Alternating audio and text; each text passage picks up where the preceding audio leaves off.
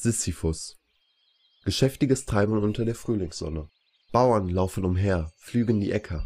Letztes Jahr haben sie den Fluss umgeleitet, um die Äcker zu fluten. Der Schlick soll dieses Jahr wahre Wunder wirken.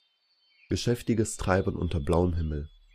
Bald werden sie sorgfältig die Samen in die Erde setzen. Ein Loch, ein Samen. Danach werden sie durch ihre Felder fliegen wie geschäftige Bienen, ungewollte Pflanzen aus der Erde reißen, Wasser eimerweise aus dem Fluss auf die Felder tragen den stinkenden Dünger der Tiere sammeln und über die kleinen Weizensprossen verteilen. Ein ganzes Jahr, vom ersten bis zum letzten Sonnenstrahl auf dem Feld, auf der Jagd nach der großen Ernte. Etwas entfernt von all dem sitzt er, ein alter Mann, vor seiner Hütte aus Bäumen. Er sitzt da und denkt über diese armen Menschen nach. In einem Moment von erfüllter Einsamkeit betrachtet er sein eigenes Stück Land, eine wilde Wiese.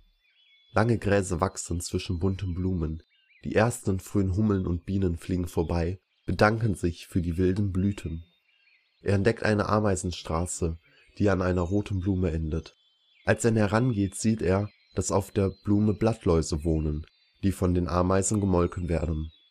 Unter dem Laub vom letzten Herbst hört er es rascheln und sieht, wie eine kleine Maus hervorlugt. Sie schnuppert an der bunten Luft und verlässt ihren Bau. Sie geht auf die Suche nach Korn, das noch vom letzten Sommer auf der Erde liegt. Wie er den Tieren so zuschaut, denkt er, dass das, was vor ihm liegt, wohl das produktivste Stück Land ist.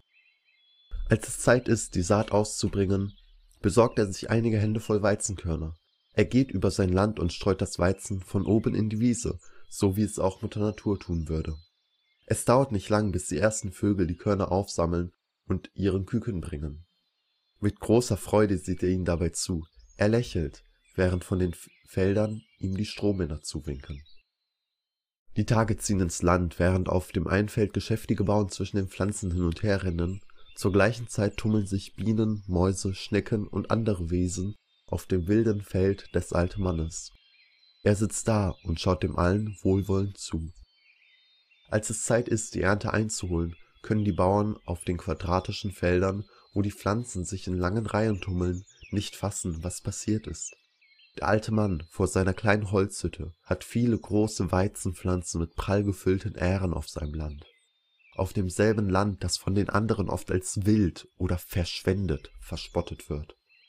Obwohl die Bauern das gesamte Jahr auf den Tag der Ernte hinarbeiteten, blieb ihre Ernte verschwindend gering. Der alte Mann ist es, der die größten Ähren ernten kann.